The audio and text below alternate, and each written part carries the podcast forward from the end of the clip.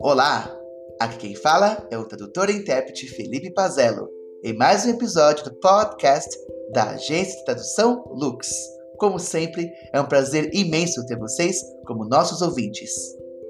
Vamos continuar então com a nossa entrevista cada vez mais interessante com a tradutora literária australiana Alison Eintrichian.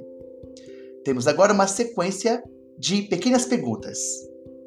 Alison, a literatura brasileira tem bom mercado na Austrália? Quais são os autores mais traduzidos lá? Existe algum autor que você não traduziria e por quê? E por fim, Alison, há algum autor que você gostaria de traduzir e por quê? É, sobre a literatura brasileira na Austrália, eu não diria que é um mercado muito grande. É, tem, evidentemente, algumas editoras que publicam obras em tradução. É, várias dessas editoras são pequenas e têm um foco mais nisso, mas por serem pequenas, elas muitas vezes é, precisam do auxílio do governo do país de origem do livro. Então, quando tem um edital, como tem da Biblioteca Nacional, como tem em diversos outros países, isso pode ajudar a editora a escolher, traduzir e publicar um livro da literatura brasileira, por exemplo. É, então eu não posso dizer que ah, tais autores bombam lá, a não ser o Paulo Coelho, que está publicado em todo lugar do mundo. É, e um ou outro é, autor brasileiro que tem conquistado mais espaço. Mas é, é mais espaço de forma geral no, nos países de língua inglesa, como a Clarice Lispector mais recentemente, porque teve todo um movimento e os livros ganharam prêmios e teve toda uma, uma um, um, foco na imprensa, muitas resenhas, o, o, a biografia publicada pelo Ben Moser ajudou nesse sentido. Teve um esforço é, da editora nos Estados Unidos, no caso, de publicar vários livros dela. Então, eles deram continuidade. Isso ajudou muito a estabelecer lá mais na língua inglesa. É, na Austrália, quando eu vou para as livrarias e procuro títulos de autores brasileiros, geralmente não encontro nas prateleiras. Às vezes eu encontro para encomendar. Então é uma triste realidade. De certa forma, é, é mais fácil encontrar na internet e encomendar. Isso é meio geral, não só de autores traduzidos, infelizmente. Se tem um autor que eu não traduziria, eu consigo pensar em ninguém. Obviamente, se eu discordo plenamente das ideias de alguma pessoa, eu não concordaria em traduzir o livro dessa pessoa. É, eu também, de praxe, não traduzo livros que não foram publicados no original.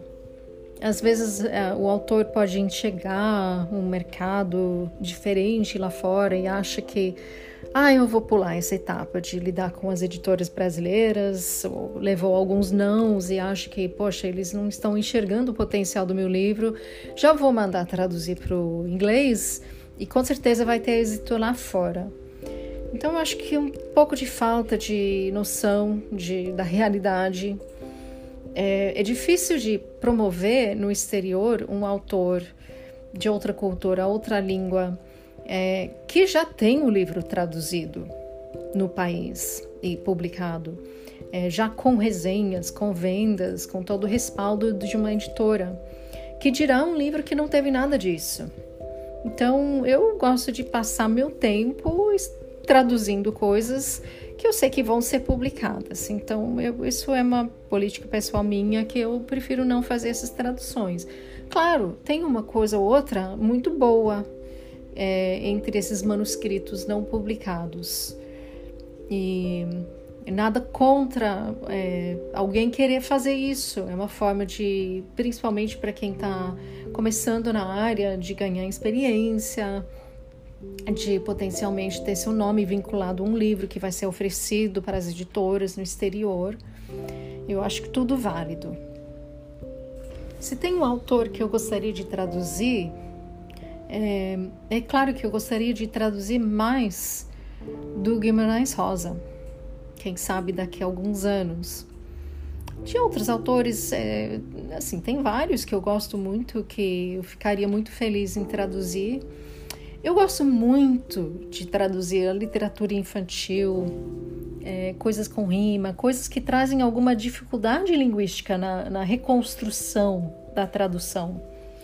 Isso é que, de certa forma, é o que eu sinto traduzindo Grande Sertão Veredas também. É, eu gostaria de traduzir músicas brasileiras de MPB, de vários autores, de vários compositores, é,